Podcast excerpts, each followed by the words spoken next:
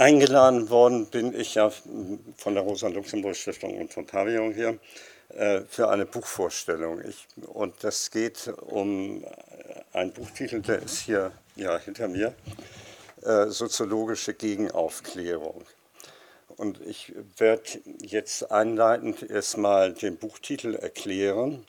Es geht bei diesem Buch mir vor allen Dingen darum, anhand einer Kritik der deutschen Soziologie und Sozialwissenschaften und Sozialphilosophie die Entstehung des Nationalsozialismus auf diesem Gebiet nachzuzeichnen und die Verdrängung danach, die deshalb ungemein wichtig ist, weil man die Geschichte sich immer aneignet über die Gegenwart. Das heißt also die Entstehung und Entwicklung des Nationalsozialismus nur über die Verdrängung bekommt.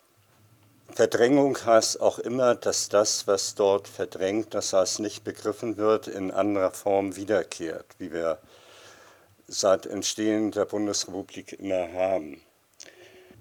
Wenn man bei etwas liberaleren Historikern oder Gesellschaftstheoretikern nachguckt, dann kann man immer nachlesen, was diese Verdrängung betrifft, dass die Identität der Bundesrepublik Deutschland seit 1949 und die Jahre davor in den Westzonen und eben auch in äh, dem Ostteil Deutschlands wesentlich äh, bestimmt worden ist durch die Verdrängung der Vergangenheit.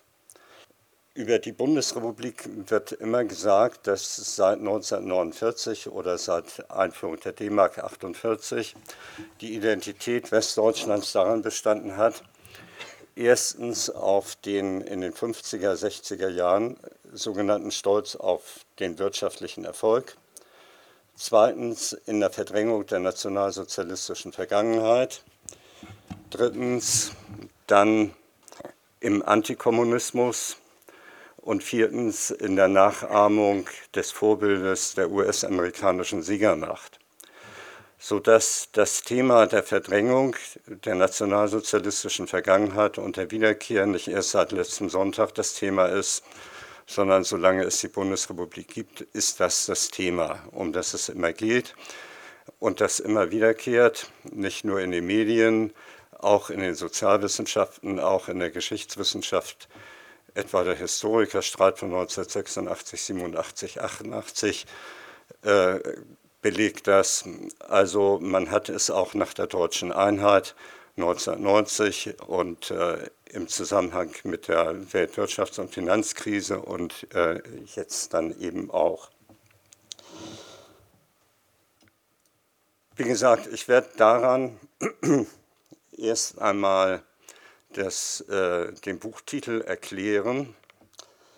Und es geht bei dieser Gegenaufklärung darum, dass diese Gegenaufklärung die Verdrängung der Vergangenheit ist und die äh, Form der Verdrängung in der Bundesrepublik Deutschland immer nach 1948, nach Einführung der D-Mark, der sogenannte Ordoliberalismus, der die deutsche Variante des heute herrschenden Neoliberalismus ist, betrifft. Deshalb werde ich zweitens die Dogmen dieses Neoliberalismus vortragen. Und zwar so, dass deutlich wird, dass aus diesem Neoliberalismus zwei äh, Konsequenzen gezogen werden können, die heute einander gegenübertreten nach der Krise von 2008. Nämlich die eine Konsequenz der Globalisierung und die andere die Konsequenz der Volksgemeinschaft. Und dass diese beiden einander gegenüberstehen und die äh, Konsequenz der Volksgemeinschaftsideologie gewissermaßen die neoliberale Kritik des Neoliberalismus ist. Das werde ich drittens etwas skizzieren am AfD-Programm vom 1. Mai 2016, wo man Forderungen miteinander direkt verbunden hat, nach Wiederherstellung des deutschen Volkes. Das heißt also, diese Forderung, die jetzt auch wieder erhoben worden ist, auch am Sonntag und schon lange davor mit immer demselben Satz, wir holen uns unser Land und unser Volk zurück, ist in diesem Programm enthalten. Und zwar auf der Grundlage ganz neoliberaler Vorstellungen über die Reorganisation unserer Gesellschaft, das heißt über Vorstellungen von einer Wettbewerbsgesellschaft, einer Entstaatlichung und so weiter. Und äh, das Interessante an dieser Programmatik ist, äh, das ist nicht ganz so verbal aggressiv äh, oder ausfallend wie das, was führende Vertreter dann immer provokativ machen, zwei Schritte vor, ein Schritt zurück, aber ähm, das ist, klingt alles seriöser. Äh, man kann daran ganz gut erkennen, warum die AfD von Wirtschaftsprofessoren einmal begründet wurde, warum Wirtschaftsprofessoren heute dort eine wesentliche Rolle spielen und warum viele in der neoliberalen Hayek-Gesellschaft versuchen, mit der AfD irgendwie zu, äh, zu kooperieren, wenn sie nicht Mitglied werden wollen.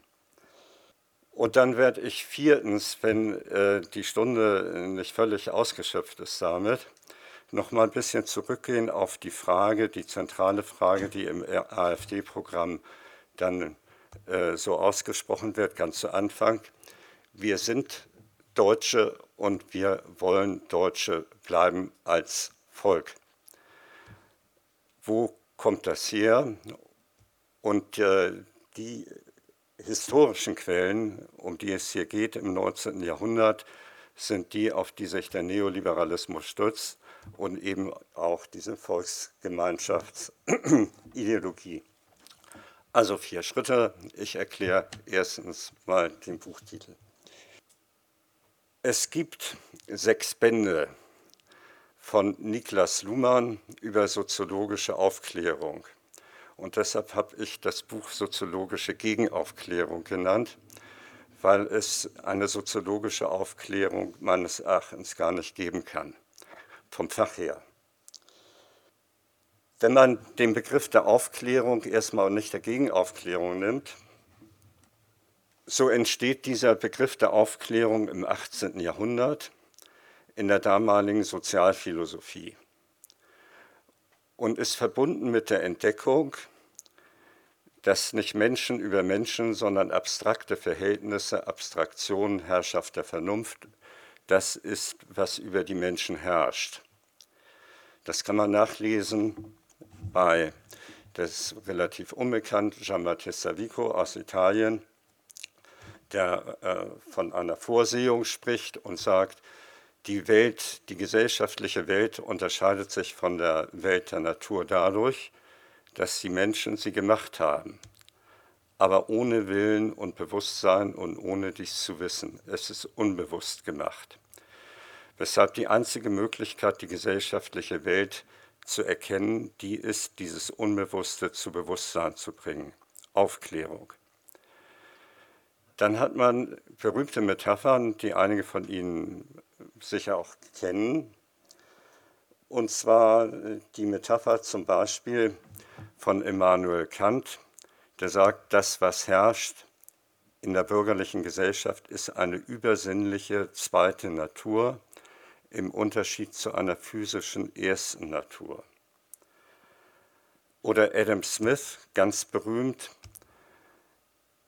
es gibt eine unsichtbare Hand, die Invisible Hand, die den Lauf der Gestirne bewegt, die sich auch im Gewissen des Menschen findet, gewissermaßen das Freudsche Über-Ich im 18. Jahrhundert entdeckt, und die in der Politikökonomie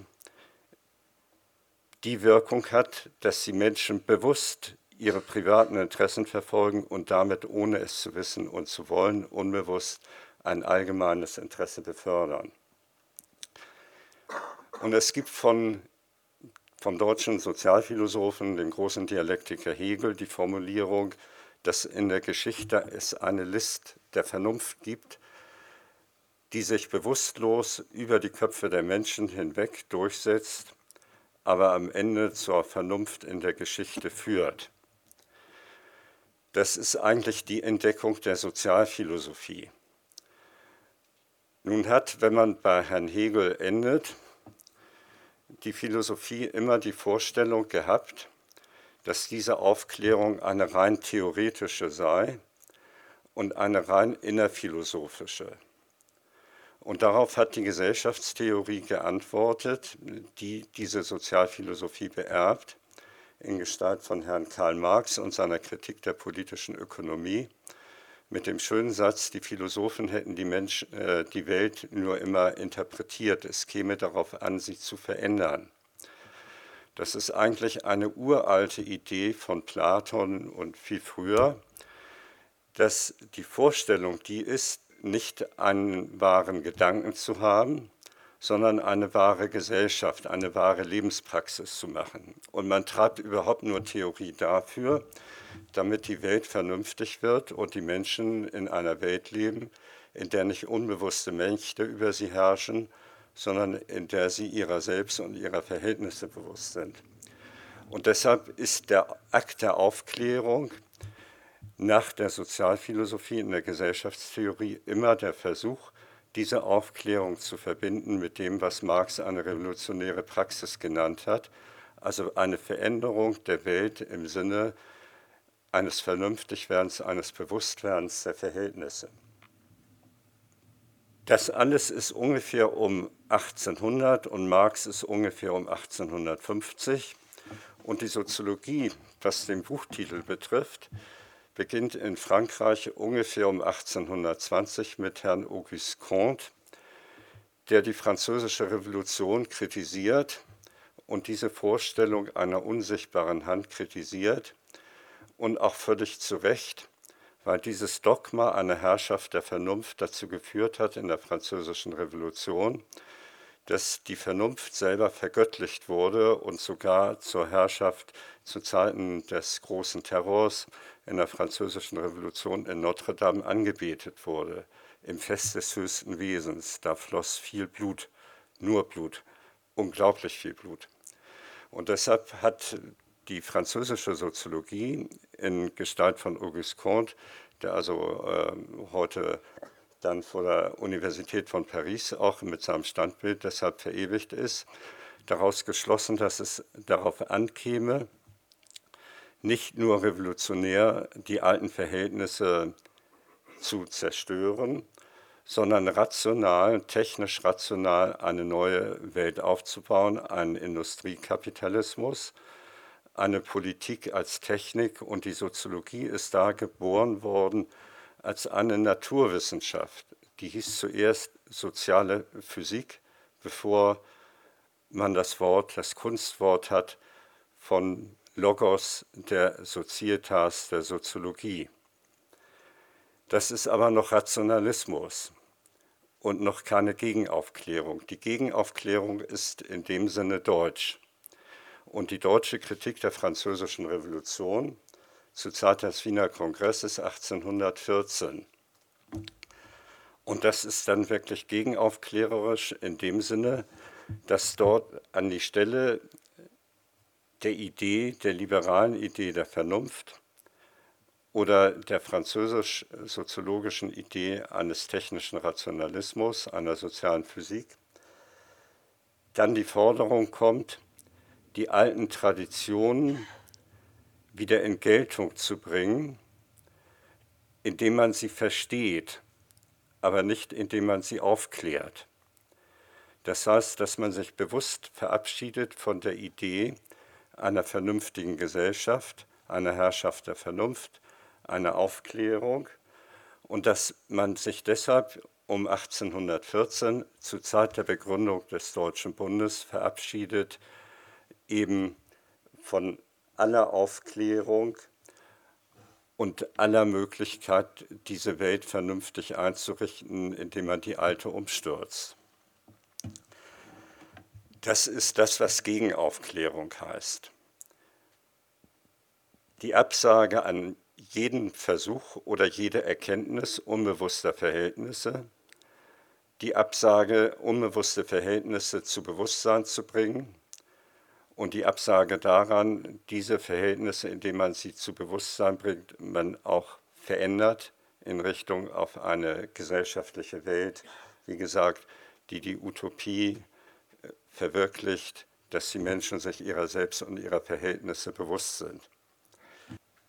Von dieser Gegenaufklärung geht der heutige Neoliberalismus aus und zitiert diese deutsche Gegenaufklärung immer. Wenn man das mit Namen belegen will, wenn Sie nach Berlin fahren, gibt es einen Savigny-Platz. Und Herr von Savigny war äh, Rechtsprofessor an der neu gegründeten Berliner Universität, die nach 1810, 1811 die berühmte Humboldt-Universität eingerichtet wurde. Und von Herrn Savigny stammt diese Begründung, das ist die deutsche historische Rechtsschule. Jeder, der Juristerei äh, mal studiert hat oder studiert, äh, wird also diese Auseinandersetzung in Deutschland kennen zwischen dem französischen Staatsrecht und dem deutschen, dem französischen Vernunftrecht und dem deutschen irrationalen Recht wo man lernt bei Herrn von Savigny organisches Recht, organischer Staat, organischer Fortschritt, organisch, organisch, organisch ist immer die Metapher für das, was man nicht begreift, aber auch nicht begreifen will und für unbegreiflich erklärt. Wenn man in dieser Weise etwas für unbegreiflich erklärt, die Gegenwart, dann heißt es auch, dass man ihre Entstehungsgeschichte nicht hat. Das heißt, man ist ohne Bewusstsein der Geschichte und analog ist man auch ohne eine, das, was Kant mal genannt hat, eine vernunftgegründete Hoffnung, also ohne eine Utopie, dass es anders werden könnte. Das heißt, diese drei Bewusstlosigkeiten machen die Gegenaufklärung aus und das ist das, woran der Neoliberalismus sich bildet und was hier immer begeistert zitiert wird aus dem frühen 19. Jahrhundert. Das heißt, äh, so neu ist dieser Neoliberalismus, wie man daran sieht, nicht. Also die Begründung sagt ungefähr 1814, 15 Wiener Kongress und was daraus folgt. Man nennt das übrigens den geisteswissenschaftlichen Positivismus im Unterschied zu dem naturwissenschaftlichen aus Frankreich. Der Neoliberalismus, der sich auf diese Gegenaufklärung stützt, den werde ich jetzt durch eine Reihe von Dogmen versuchen zu umreißen. Und zwar geht es darum, dass äh, das Wort Neoliberalismus ungefähr vorkommt um 1940. Heute sagen Neoliberaler, es sei ein linker Kampfbegriff, das ist völliger Unsinn weil äh, das Wort haben sie selber verwendet. Und deutsche soziale Marktwirtschaftler um 1950 haben wie selbstverständlich die soziale Marktwirtschaft äh, abgegrenzt gegenüber dem Neoliberalismus und auch von Neoliberalismus gesprochen. Also das ist schon 70 Jahre her fast. Dieser Neoliberalismus ist gegründet worden, begründet worden, äh, wie gesagt, um 1940 plus minus und zwar unmittelbar dann als Kritik der nationalsozialistischen Barbarei. Das ist ungemein wichtig, dass das das Selbstverständnis ist, dass dieser neue Liberalismus eine Kritik dieses Nationalsozialismus ist. Theoretisch.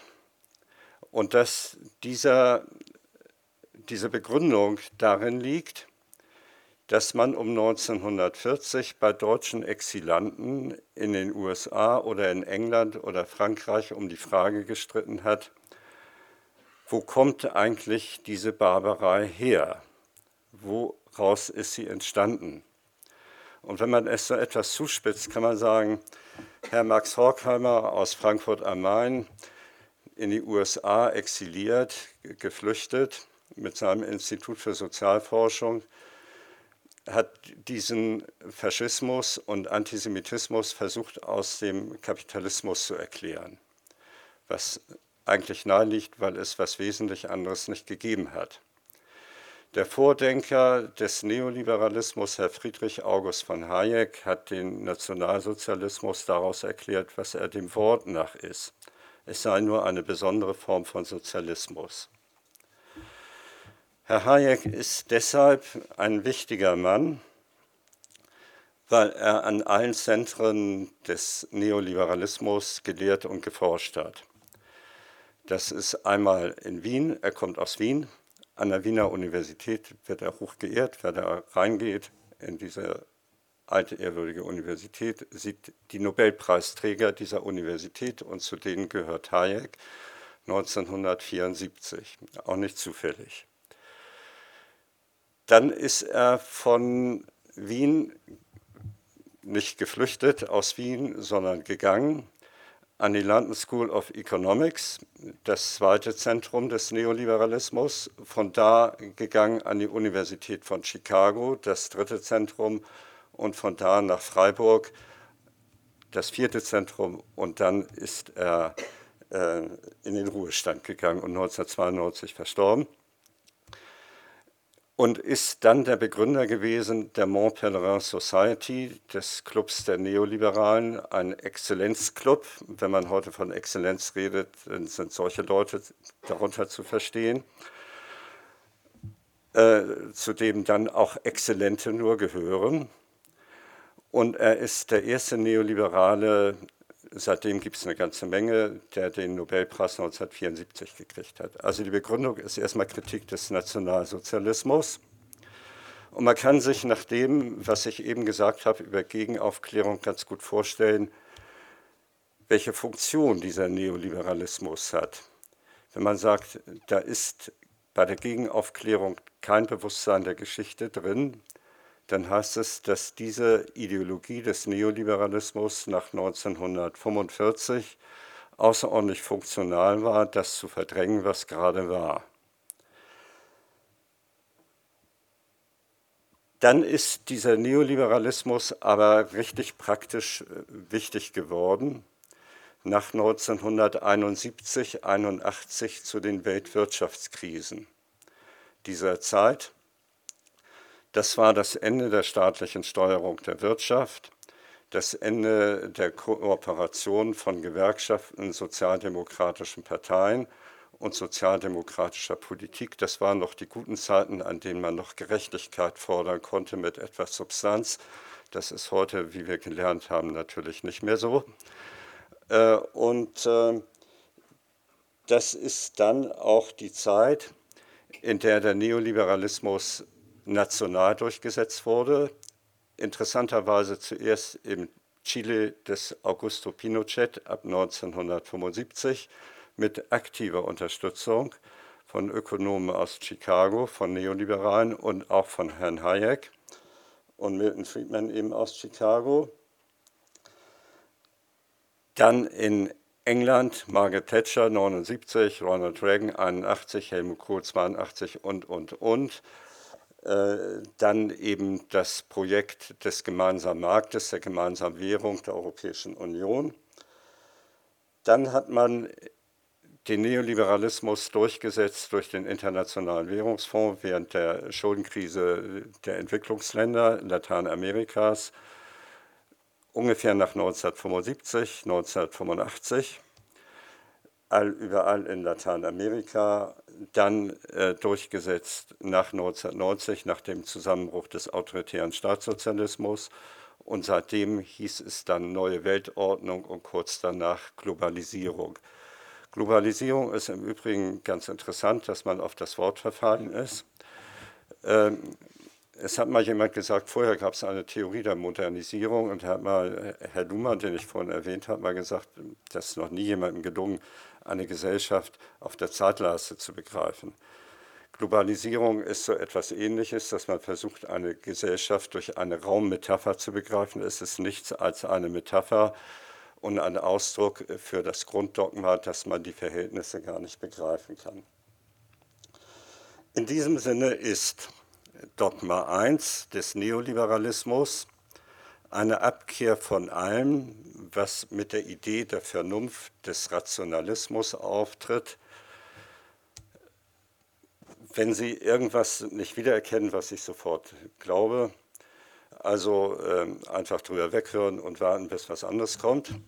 Also René Descartes im 17. Jahrhundert, französischer Rationalismus, Auguste Comte, rationalistische äh, Soziologie, Dialektik von Hegel, äh, Aufklärung von Marx.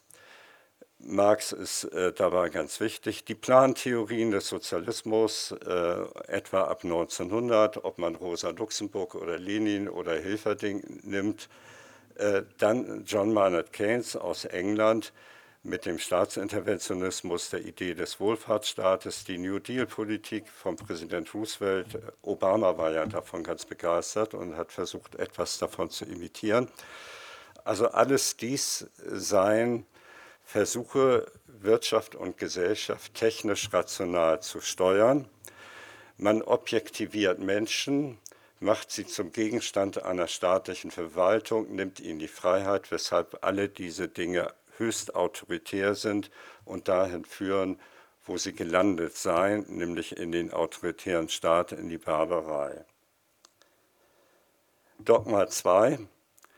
Weil der Rationalismus und die Idee der Vernunft autoritär sind und in die Barbarei führen, ist die einzig mögliche Alternative zu erklären im, in der Tradition der Gegenaufklärung.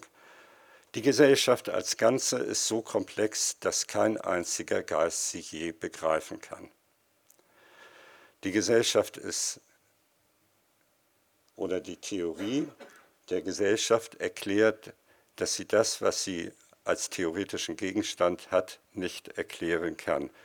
Das ist einer seltenen seltenen Fälle in der Wissenschaftsgeschichte, wo eine Wissenschaft sagt, dass das, was sie zum Gegenstand hat, dass sie das gar nicht begreifen kann. Dann wird gesagt, wenn dies so ist, als nächstes Dogma, dann kann ich die Entstehungsgeschichte dieser Gesellschaft gar nicht begreifen. Das heißt, ich kann von der Gegenwart nicht zurückschauen auf die Vergangenheit, weil ich ja gar nicht weiß, in welchen Verhältnissen ich lebe. Als der Neoliberalismus seine, seinen endgültigen Triumph gemacht hat, als Globalisierung, lief das Stichwort Ende der Geschichte. Und wenn Sie heute an einer Universität äh, Geschichte studieren, dann wird ihnen mitgeteilt, dass die Geschichte als Fortschritt, die Zeit der großen Erzählungen längst vorbei sei und dass man sich mit den Beschreibungen von Kleinteiligen begnügen muss, dass es keine Geschichtsphilosophie und keine Aufklärung der Geschichte mehr gibt, sondern nur noch Beschreibungen. Ende der großen Erzählung, man könnte auch sagen, man erklärt die Geschichte für unerkennbar. Nächste, das nächste Dogma habe ich vorhin auch schon angegeben. Wenn man sagt, ich kann die Gesellschaft als Ganze nicht begreifen, ich begreife auch ihre Entstehung nicht, ich verzichte auf den Begriff des Fortschritts und rede nur noch von Entwicklung, dann finde ich in dieser Gesellschaft nichts vor, was wie im klassischen Liberalismus nochmal die Aussicht auf eine vernünftige Gesellschaft verheißen hat. Das ist vielleicht das Furchtbarste daran, dass es so hoffnungslos ist und dies auch unter dem Stichwort propagiert wurde, Ende der Utopien. Wenn man als kurzen Rückblick nimmt, Herr Marx im 19. Jahrhundert oder die Arbeiterbewegung im 19. Jahrhundert konnte noch sagen, in diesem Liberalismus von damals konnte ich mich beziehen auf die Utopie vom Wohlstand der Nation von der Herrschaft der Vernunft, vom allgemeinen Glück, von der Freiheit aller, von der Gleichheit aller Menschen und so weiter. Hier wird überhaupt nichts mehr versprochen. Hier ist einfach vorbei mit jeder Art von Versprechung. Es gibt hier keine Hoffnung mehr. Und das ist fatal, wenn man, wie wir jetzt wieder sehen, in Krisenzeiten sich bewegt, wo man weil man die Gesellschaft als Ganze nicht begreifen kann, man auch kein Krisenbewusstsein hat, aber die Krise doch verspürt wird und es scheint keinen Ausweg zu geben. Es ist alternativlos, sagt unsere Kanzlerin und es, glaube ich, gar nicht, wie treffend sie das ausgedrückt hat. Was das nächste Dogma betrifft, dieser Neoliberalismus begründet einen wird immer gesagt von den Vertretern, einen methodologischen Individualismus.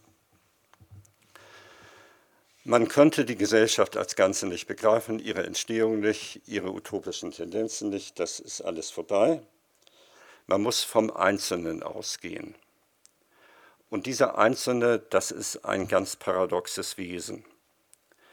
Er ist gewissermaßen nur noch die Personifikation der Verhältnisse. Weshalb die Neoliberalen sagen, das Einzige, was bleibt in einer wirklich freien, neoliberal freien Gesellschaft, ist ein freiwilliger Konformismus.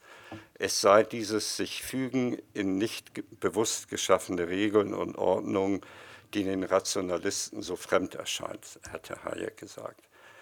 Dieser Konformismus wird gefordert, das heißt, der Einzelne hat eigentlich so etwas wie eine Individualität gegen die Verhältnisse nicht und ist eigentlich äh, das, was man in der Gesellschaftstheorie ein liquidiertes Individuum nennt. Er geht völlig auf. Aber genau deshalb glaubt dieser, dieses Subjekt ohne Individualität ein Individuum zu sein, weil es ja die, seine gesellschaftlichen Verhältnisse nicht begreift und auch gar kein Bewusstsein seiner selbst hat. Und wenn ich die Verhältnisse überhaupt nicht begreife und auch nicht begreife, unter welchen Bedingungen ich lebe, dann glaube ich, individuell frei zu sein, obwohl ich genau das Gegenteil das bin.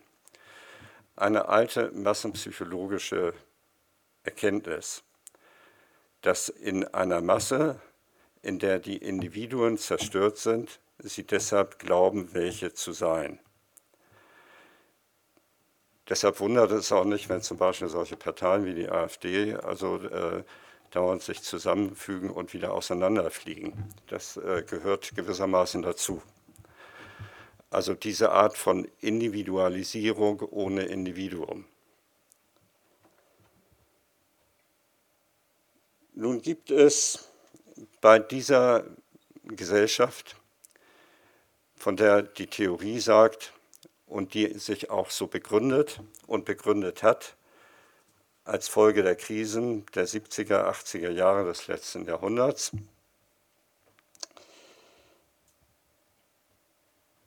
In dieser Gesellschaft zwei oder in diesem Neoliberalismus zwei Möglichkeiten, wie sich das entwickeln kann. Das eine ist dieses Dogma, dass die Verhältnisse nicht begriffen werden können, und dies durch eine Wissenschaft auch versucht wird zu begründen, kann man nicht begründen. Entzieht sich jeder Begründung. Deshalb steht in einem der Hauptwerke von Herrn Hayek über die Verfassung der Freiheit auf Seite 2 ein Satz, den Margaret Thatcher im englischen Parlament nachgesprochen hat. Das ist es, woran wir glauben. Man muss es glauben und kann es nur glauben. Und es ist nur eine Meinung und nichts weiter. Und eine Meinung ist eine nicht weiter begründbare Aussage und ein Glaubenssatz. Es ist ein Glaubensbekenntnis. Man muss sich dazu bekennen. Deshalb war es gang und gäbe immer im Deutschen Bundestag, dass wenn vorne jemand stand von der SPD, sollte er erstmal ein Glaubensbekenntnis zur Marktwirtschaft ablegen. Als sei man in der Kirche. Das ist einer der wenigen Momente in der Wissenschaftsgeschichte auch, wo Wissenschaft ganz ausdrücklich, ganz ausdrücklich zum Glauben wird. Dass Wissenschaften immer dogmatisch waren, ist keine Frage. Aber dass sie dies noch positiv vertreten und sagen, das können wir nur glauben, beweisen kann es niemand, das ist wirklich neu. Eine Absage an jede Form von Vernunft. Und wenn das so ist, dass man es nur glauben und nicht beweisen kann, also so ein extremer Dogmatismus, dann heißt das, dass man auf der einen Seite, weil es ein Dogma ist, dies völlig verallgemeinern muss, Globalisierung. Und wenn man auf der anderen Seite sagt, dieser Dogmatismus führt dazu, dass man in einer Gemeinschaft von Subjekten ohne Individualität lebt, wo die Einzelnen in dieser Gemeinschaft aufgehen, die aber in dieser Gemeinschaft, weil sie in ihr aufgehen, überhaupt kein Bewusstsein davon haben und die Verhältnisse so verinnerlicht haben, dass sie bei Krisen zum Beispiel glauben, selber schuld zu sein und gar kein Bewusstsein ihres Zusammenhalts haben, dann bilden sie das, was man eine Gemeinschaft nennt, die auf dem Prinzip der Unterscheidung von Freund und Feind beruht. Das heißt, dieser Dogmatismus führt auf der einen Seite zur Globalisierung und zur Auflösung aller bestimmten nationalen Besonderheiten, einer globalen Kultur zum Beispiel. Und auf der anderen Seite führt dieser Dogmatismus dazu, dass es zu dieser Globalisierung nie kommen kann, weil man immer, um seine, seinen Zusammenhalt zu bestätigen, einen Feind braucht. Und dazu braucht man immer einen bestimmten Feind. Es ist also bei den Nationalsozialisten kein Zufall, wenn man als diesen Feind den Juden setzt, weil diese Konstruktion des Juden bestimmte Bedürfnisse dann äh, befriedigen kann. Das heißt also, wenn man das über den Nationalsozialismus nimmt, müsste man sagen, den Antisemitismus erklärt man aus der antisemitischen Gesellschaft und nicht aus dem Judentum. Und so ist es hier auch. Das heißt, die Frage, die sich äh, bei dieser Volksgemeinschaftsideologie stellt, ist nicht die Frage, welche Bedürfnisse Leute, die solche Parteien wählen oder dieses Geistes sind. Und das sind mit Sicherheit weit mehr als die, die die AfD gewählt haben. Und es sind auch nicht alle AfD-Mitglieder dieses Geistes. Aber die Gefahr daran liegt, dass das, was die AfD vertritt, weit über die AfD hinausgeht und gewissermaßen der Neoliberal, eine neoliberale Konsequenz dieses Neoliberalismus ist. Und wenn man darüber nachdenkt, äh, was man dagegen tun kann, dann wäre die einzig mögliche Antwort meines Erachtens die, zu fragen, welche Verhältnisse produzieren dieses Bedürfnis. Und inwiefern überwindet man dies nicht, indem man auf diese Bedürfnisse eingeht, sondern indem man die Verhältnisse verändert, die diese Bedürfnisse überhaupt erschaffen. Und dann wären wir bei weit mehr als nur der Frage, wie man die AfD bei der, nächsten Wahl erledigt. In diesem Sinne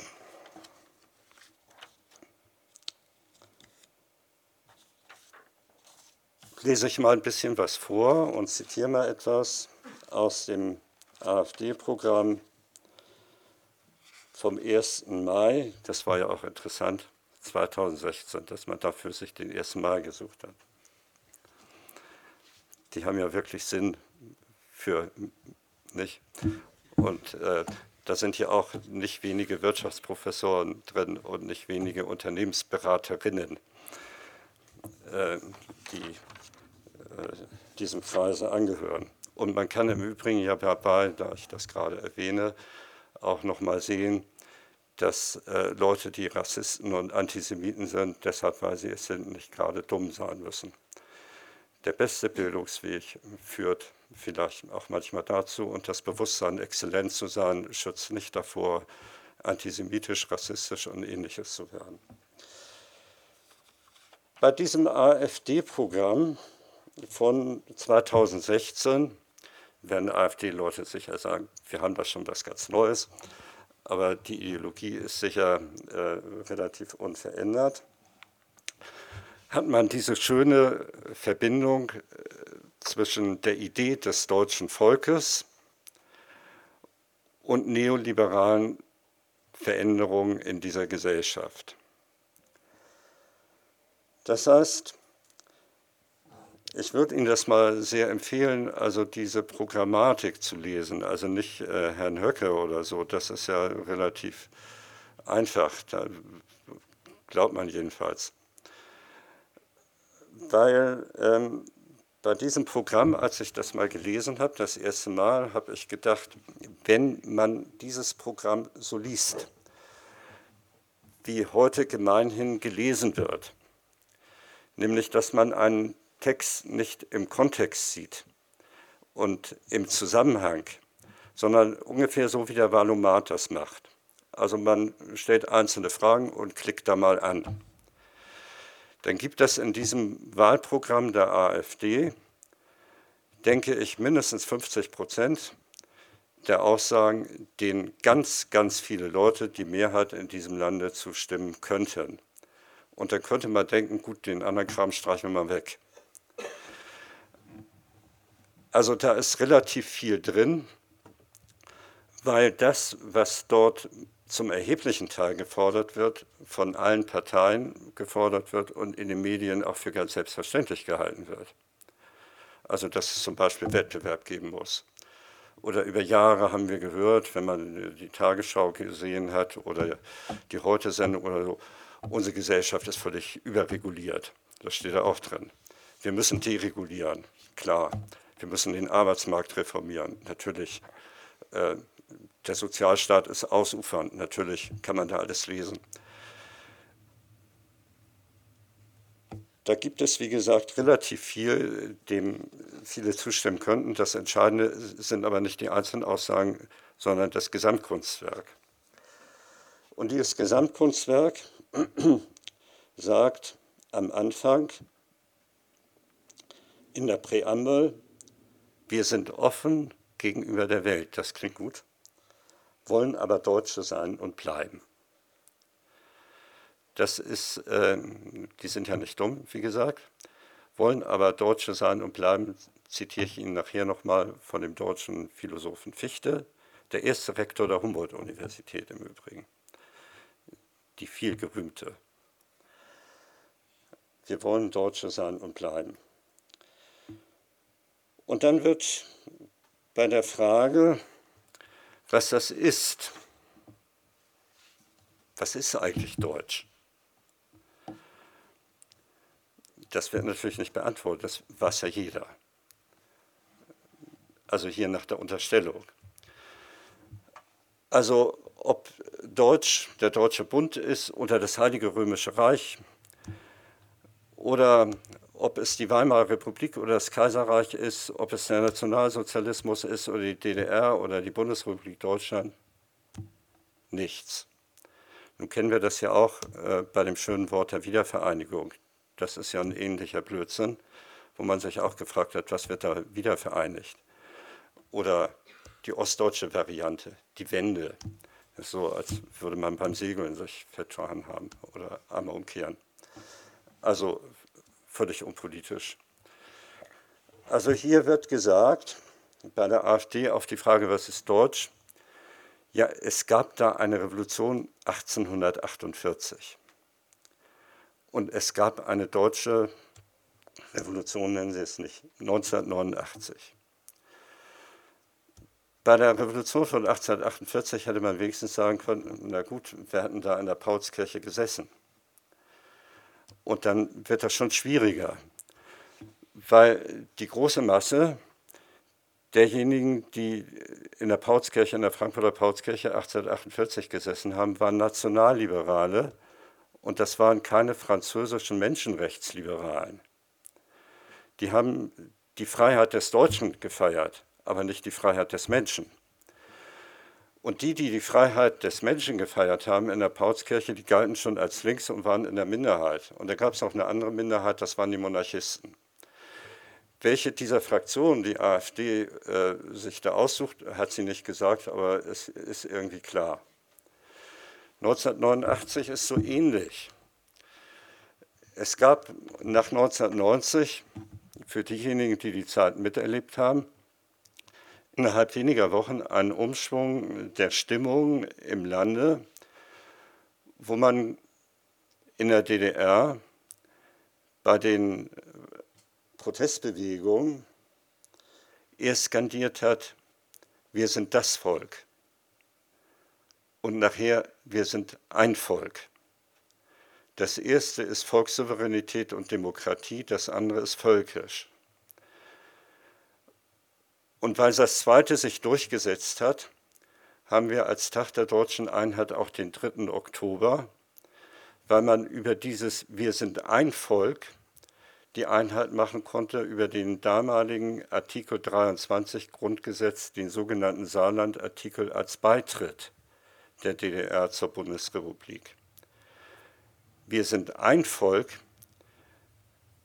ist das. Wir sind das Volk hätte eine ganz andere Vereinigung erfordert, wie sie im Grundgesetz auch vorgesehen war, nach der Präambel und nach dem damaligen Artikel 146 über eine neue Verfassung. Das heißt, über ein wirklich republikanisches Prozedere und nicht über Beitrittsverträge. Und wenn Sie sich die angucken, sind das Annexionsverträge. Das ist ohne jede Übertreibung. Da steht einfach immer drin, beim Vertrag über die Wirtschafts-, Währungs- und Sozialunion. Die Deutsche Demokratische Republik übernimmt folgende Gesetze der Bundesrepublik Deutschland. Nochmal, nochmal, nochmal. Immer wieder Beitritt, Beitritt, Beitritt.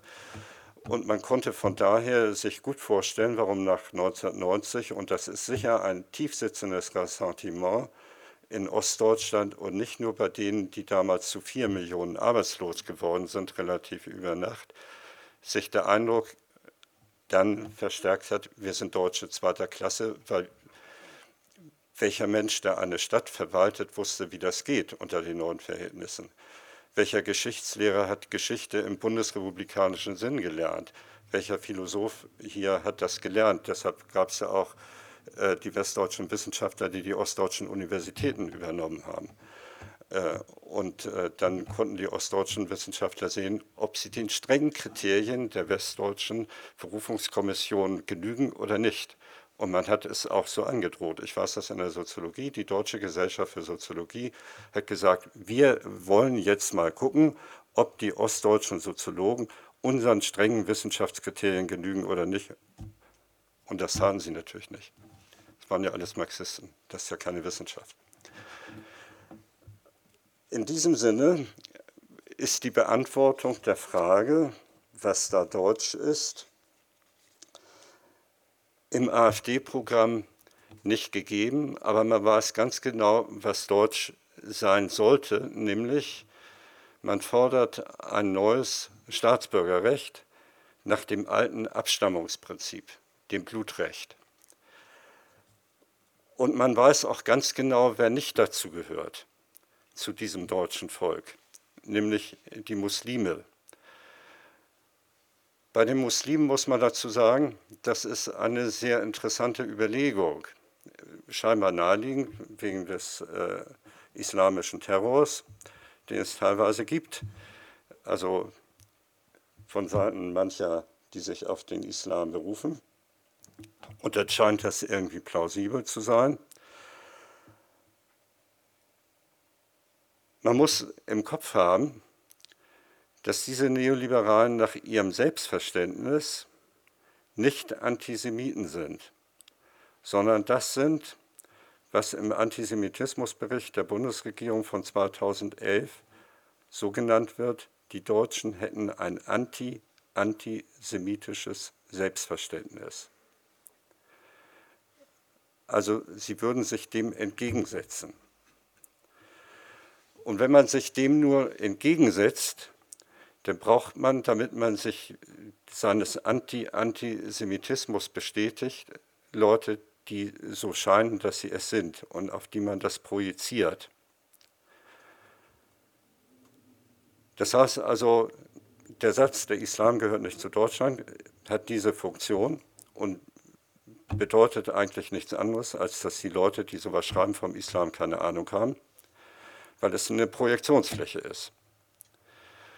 Und das Zweite ist, dass wenn man jetzt auf die Idee kommen könnte, zum, zur AfD oder zu Rechtspopulisten in Deutschland oder anderswo könnte Antisemitismus nicht gehören, gehört natürlich dazu, weil in dem Moment, wo ich sage, ich habe ein anti, antisemitisches Selbstverständnis, bedeutet das nur, dass ich mich dem Antisemitismus entgegensetze, aber dass ich ihn gar nicht verstehe und nicht aufkläre und nicht begriffen habe. Und das, was ich nicht aufklären kann und nicht begreifen kann, werde ich in irgendeiner Form wieder reproduzieren, sodass zu diesen Parteien immer dazu gehört, nicht nur, wenn man so will, ein Anti-Islamismus, sondern auch Antisemitismus und der ist seit den Nationalsozialisten verbunden immer auch mit Rassismus. Das heißt, dies wird man hier alles haben und deshalb ist die Forderung nach Herstellung eines deutschen Rechts aufgrund der Abstammung das, was die jetzt fordern oder was an, äh, Rechtspopulisten überall fordern, wenn sie sagen, das Recht wird gebrochen. Sie stellen sich als Recht immer das vor, was aus der jeweiligen altertümlich ausgesprochen Volkseigentümlichkeit kommt. Und das ist Recht und alles andere nicht. Also rationalistisches Recht und ähnliches alles Unrecht. Und dann kann man sehen bei diesem Programm der AfD, dass äh, dort ganz erhebliche Teile sind, die äh, ganz neoliberal sind und die würde jeder Neoliberale, ob in der CDU oder in der SPD oder bei den Grünen oder sonst wo unterschreiben. Also solche Selbstverständlichkeiten, was nicht ganz selbstverständlich ist über alle Parteien, aber bei der AfD ist das so. Interessanterweise auch für die, die diese Partei gewählt haben. Im AfD-Programm steht, die Staatsaufgaben sollen auf die vier klassischen Gebiete konzentriert werden. Innere und äußere Sicherheit, Justiz, auswärtige Beziehung, Finanzverwaltung. Da fehlt was. Der Sozialstaat ist, kommt gar nicht vor. Also die Frage, die jetzt am Wahlamt immer gestellt ist, wie ist denn das bei Ihnen? Haben Sie Vorstellungen über Renten und ähnliches? Das ist für die ganz uninteressant. Also sozialstaatliche Sachen, wir überregulierend. Das wäre der alte Sozialstaat, der alte Gewerkschaftsstaat, der alte SPD-Staat, der noch auf Gerechtigkeit gesetzt hat. Also sowas Altertümliches wird hier konsequent verneint. Äh, ich nehme an, es gibt nicht wenige in der FDP oder in der CDU, die könnten dem glänzend zustimmen, wahrscheinlich in der SPD auch und in den Gewerkschaften, glaube ich, auch oft. Und dann wird auch gesagt, damit äh, die CDU dann völlig zur Befriedigung kommt, worauf sie sich stützen. Auf Ludwig Erhard. Sie haben ja Wirtschaftsprofessoren.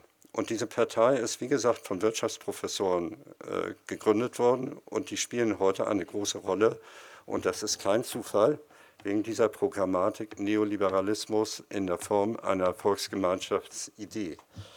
Ich lese mal vor, zum Beispiel, im marktwirtschaftlichen Wettbewerb ergeben sich die besten Leistungen. Das Angebot, das sowohl Anbietern als auch Nachfragern den größten Vorteil verspricht, setzt sich dauerhaft durch. Deshalb sagt die AfD, je mehr Wettbewerb und je geringer die Staatsquote, desto besser für alle und so weiter und so fort. Also man kann es einfach nachlesen immer.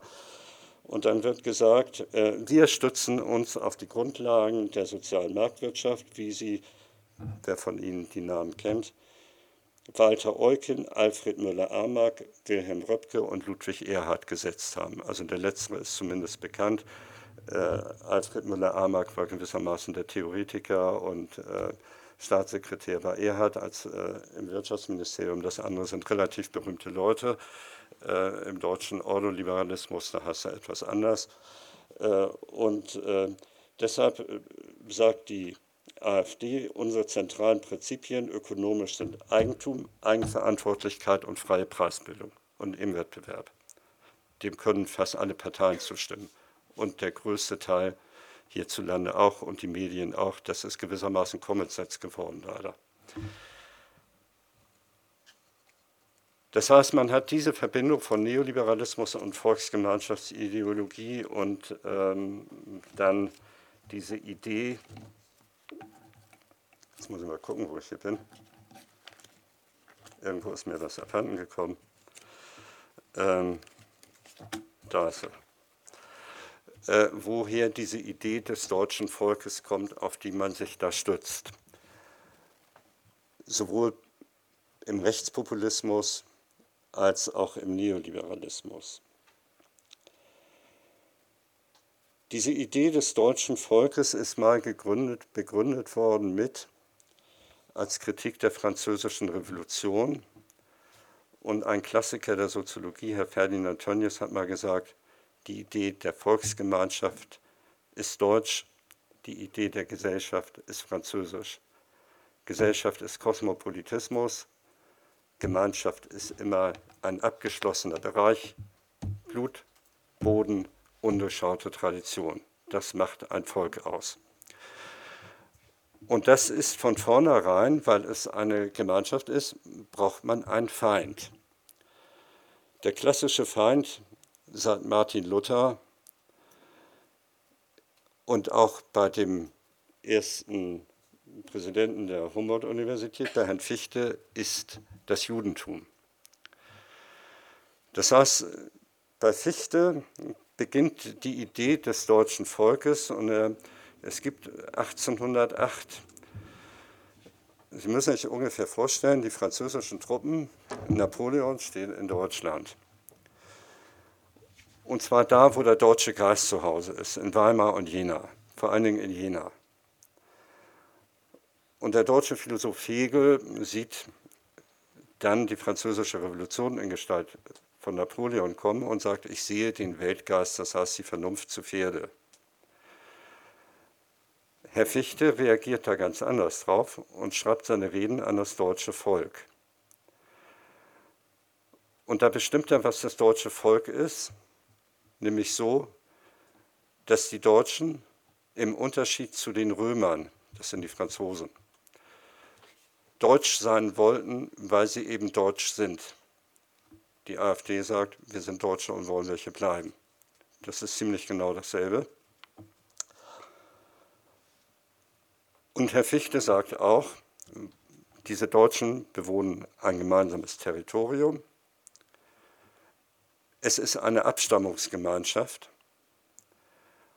und man hat die Gemeinsamkeit der blind entwickelten Sprache der blind entwickelten, bewusstlos entwickelten Traditionen.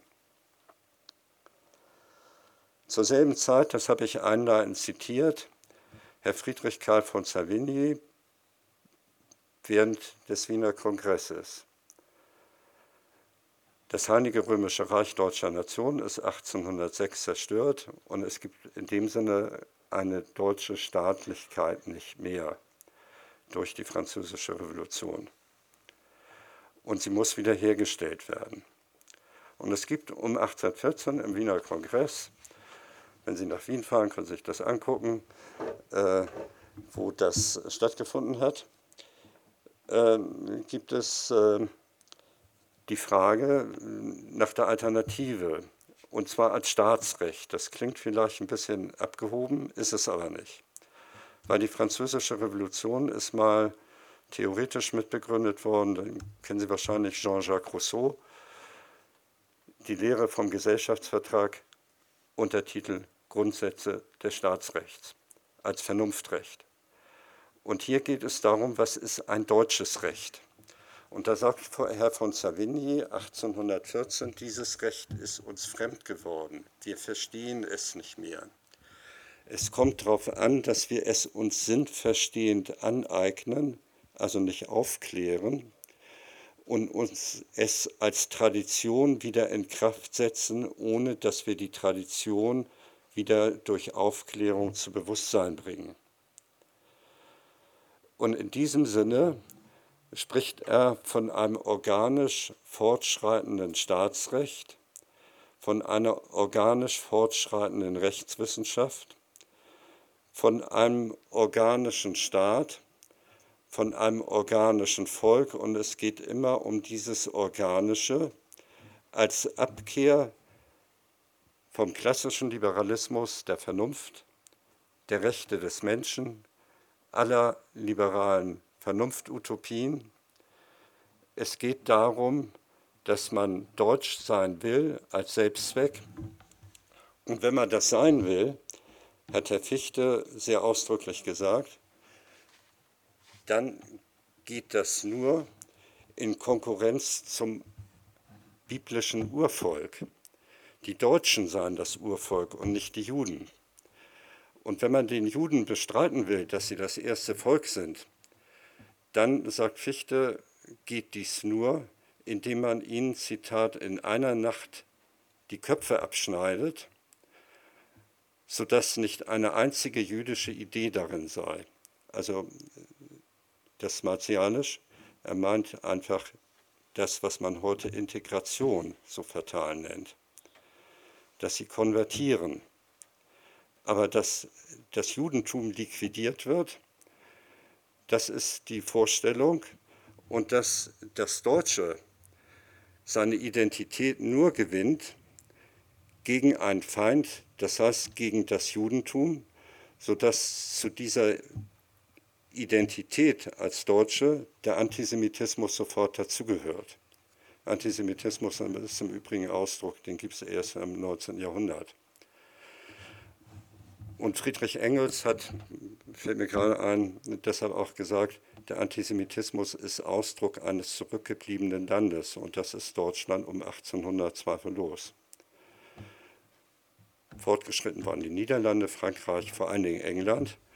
Und an den Deutschen ist der Welthandel, die amerikanische Eroberung, der Handelskapitalismus und so weiter völlig vorbeigegangen.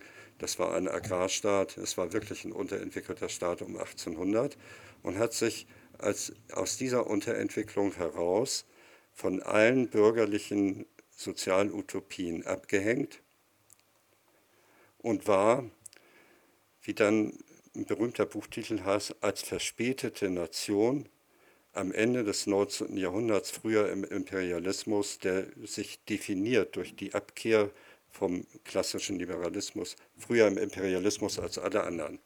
Also das Wunder, dass dieses Deutschland, was um 1800 eher Agrarstaat war, um 1900 zu England aufgeschlossen hatte und um 1930 nach den USA zweit, äh, die zweitgrößte Volkswirtschaft war, wenn man so will, äh, spielt da eine ganz große Rolle. Weil ich gerade Volkswirtschaft äh, gesagt habe, das Wort kommt eben auch, hat eben auch das Wort Volk am Ende des 19. Jahrhunderts. Ein Vorgänger von Herrn Hayek in Wien, Herr Karl Menger, hat dieses Wort geprägt. Also wenn man heute Wirtschaft studiert, an einer Universität studiert man, wenn man nicht Betrieb, dann studiert man Volkswirtschaft. Und die meisten überlegen sich gar nicht, warum das so heißt und warum das keine Sozial- oder Gesellschaftsökonomie ist oder so, sondern Volk. Und diese Begründung lautet am Ende des 19. Jahrhunderts genauso in der Tradition, wie ich das eben genannt habe, weil der klassische Liberalismus gegen die Intention der Vertreter unaufhaltsam zum Sozialismus führt verabschiedet man sich von allen liberalen Utopien, Wohlstand der Nation, Freiheit aller Menschen und so weiter, einer kosmopolitischen Gesellschaft und konstituiert Wirtschaft als Volkswirtschaftslehre. 1871, ganz interessant. Es gibt, ich mache jetzt mal einen großen Sprung, während des Ersten Weltkriegs natürlich eine große Begeisterung für diese Art von völkischem Denken in der Soziologie. Und dann gibt es, ähm, kommt das Jahr, kommt die Weltwirtschaftskrise 1929, 33. Ich muss mal eben das hier weglegen.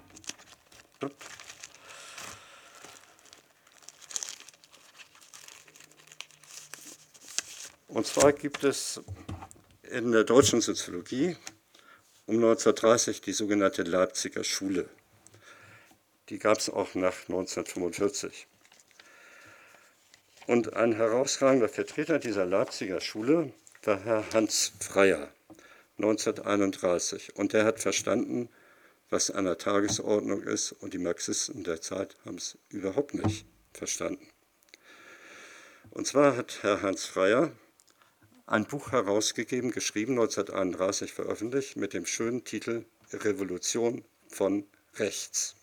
Das ist ungefähr das, was wir heute haben, in etwas anderer Form. Revolution von rechts, sagt er,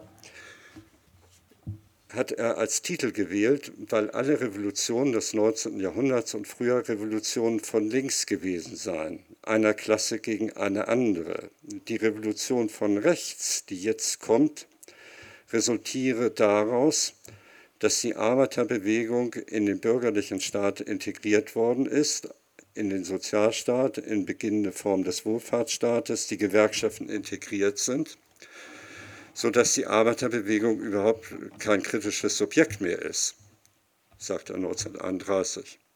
Und 1933 hat Herr Wilhelm Reich gesagt, die deutsche Arbeiterbewegung hat eine schwere Niederlage erlitten. Und der Freier, der, der Wilhelm Reich war äh, Kommunist. Und der Freier als nationalsozialistischer Soziologe sagt, die Revolution von rechts ist der Aufstand des Volkes gegen diesen Kapitalismus. Das heißt, man hat dort gleich die antikapitalistische Vorstellung, die Vorstellung gegen den Liberalismus, den Antisemitismus äh, und die Volksidee als Kernidee. Ich habe mal gefunden, zwei Jahre später, 1933, 1. Oktober.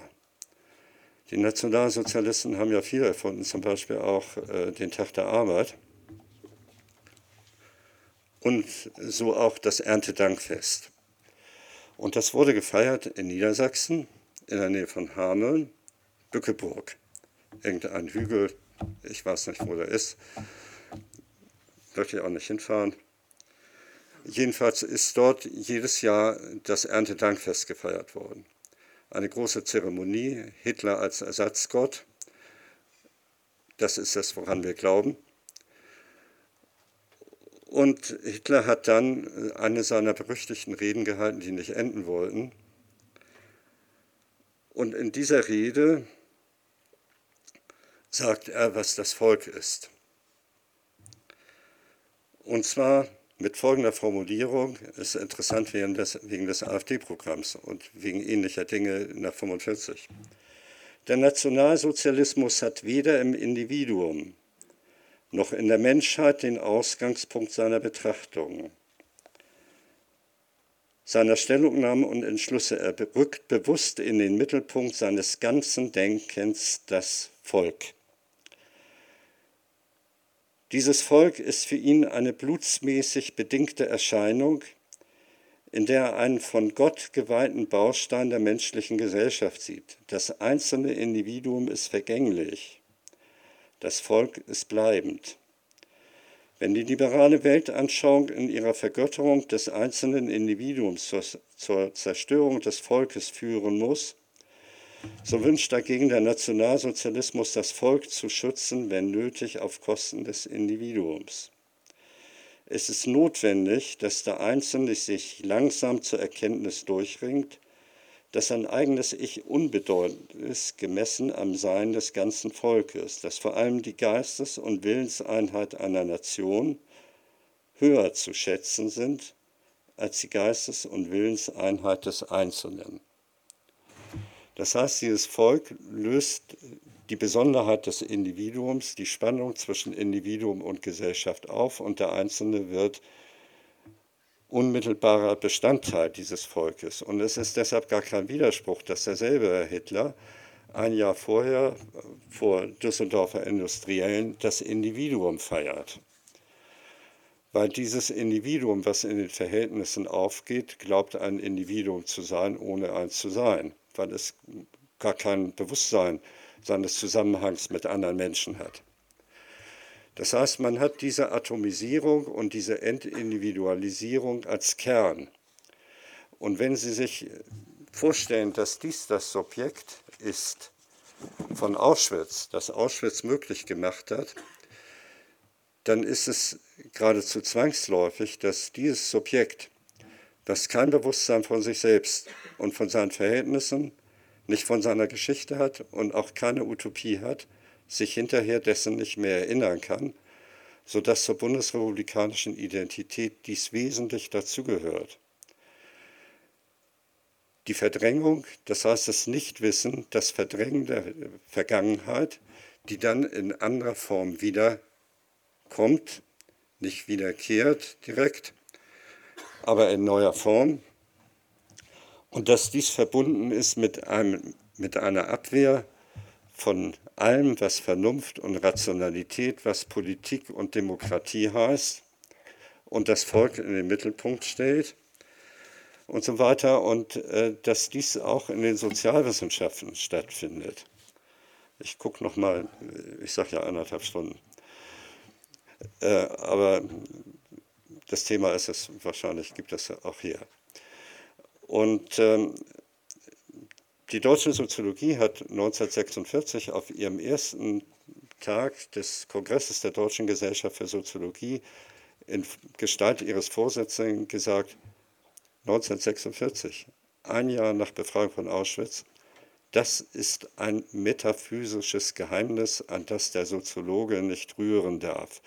Und das ist äh, in der Soziologie, und ich konnte noch vieles andere vorlesen aus der Zeit, auch Reden im Deutschen Bundestag, man konnte sich nicht erinnern, weil das Subjekt, was diese Taten überhaupt begehen konnte, sie nur begehen konnte, weil es sich nicht erinnern konnte.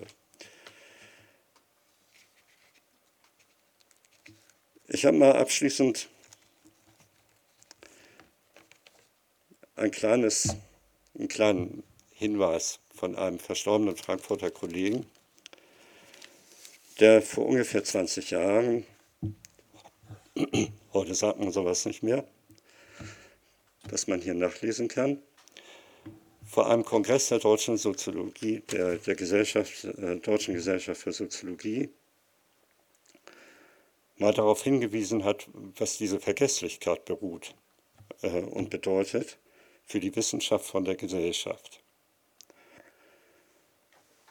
Und hat damals, war die Welt genauso in Unordnung, wie sie heute ist. Es gab äh, Aufstände in den USA und so weiter und äh, im Orient sowieso, ähm, Südafrika, Ostafrika. Und es gab 1992, vielleicht haben Sie es letztens noch mal wieder gesehen, im Fernsehen gab es das ja ein bisschen problematisch, der Film über Rostock und Hoyerswerda und ähnliche und im Übrigen sind die Zahlen, die man damals hatte, brennende Asylantenheime, äh, Verletzte und so weiter, ungefähr so ähnlich wie die von 2015. Es gibt sich beinahe nichts. Es sind fast deckungsreiche Zahlen. Und vor diesem Hintergrund hat dieser Frankfurter Kollege Karl Otto Honrich gesagt, was sagt die Soziologie dazu? Er stellt sich so vor, er fährt da zum Soziologentag, da sitzt jemand neben ihm und sieht dann, das ist ein Soziologe, der muss ja eigentlich Bescheid wissen, also was die Soziologie dazu sagt. Dann sagt er, also ich sag mal vorab nichts. Aber er geht das so durch und sagt, wir können ja mal gucken. Damals war Niklas Luhmann interessant mit seiner Systemtheorie. Da kam aber Geschichte nicht vor, da kamen Gesellschaft, besondere Verhältnisse nicht vor. Antisemitismus, Kriege sowieso nicht, konnte man gar nicht sehen. Sein Gegenpart aus Frankfurt, linksliberal würde man denken, Jürgen Habermas, Kommunikationstheorie der Gesellschaft. Herr Habermas hat äh, ungefähr zur selben Zeit gesagt, das Verdienst meiner Generation, er ist 1929 geboren, ist, dass wir Deutschland in den Kreis der westeuropäischen, nordamerikanischen Demokratien gebracht haben. Das wäre ist äh, völlig unfassbar, dass ein Wissenschaftler sowas sagt, weil die nordamerikanischen und französischen und auch holländischen und englischen Demokratien, wie sind die denn geschaffen worden? Abfall der Vereinigten Niederlande von Spanien, die englischen Revolutionen im 17. Jahrhundert, die französische, die amerikanische Revolution und die Deutschen sollen das gemacht haben, ohne die Welt zu verändern. Wäre ein Wunder. Liberale Ideen sind noch nie geboren worden ohne eine bürgerliche Revolution und schon gar nicht von einem auch noch so belesenen und gelehrten äh, Frankfurter Soziologen. Äh, völlige Überschätzung, also Fachidiotie könnte man fast sagen. Und da hat äh, Herr Honrich gesagt, also wenn wir mal so durchgehen, Rational Choice oder äh, was es da so alles gab oder Diskurstheorie, äh, Foucault oder so, ist ja heute modern, äh, und wir gehen das mal durch, was äh, kann man da lernen über die gegenwärtigen Gesellschaften und vor allen Dingen die großen Probleme, die Krisen, die Kriege, kommt das da überhaupt vor? Und wenn Sie mal in ein Verzeichnis gucken, heute ähm, an einer Universität, was da an Soziologie gelehrt wird, dann werden Sie merken, die wichtigen Fragen sind da nicht vorhanden. Das ist aber eine uralte Erfahrung, dass sie nicht vorhanden sind. Über die erfährt man beinahe nichts. Und dann sagt Herr Honrich, äh, völlig zu Recht, was die deutsche Seite betrifft, dass wer sich der Vergangenheit so wenig bewusst ist wie die Deutschen, hat auch ein Bewusstsein der Gegenwart nicht und auch keine Möglichkeit, eine Veränderung der Verhältnisse zu denken. Als ich Abitur gemacht habe, hat ein großer deutscher Soziologe, der zufällig mein Rektor kannte, die Abiturrede gehalten und die Abiturienten 1967 aufgefordert, die Verhältnisse endlich zu ändern. Drei Jahre später war EU-Kommissar in Brüssel. So kann sich das ändern. Herr Ralf Dahndorf. Also das war die Entzauberung einer großen Ankündigung. Also ich danke für das Zuhören und ich hoffe, es war nicht so hoffnungslos.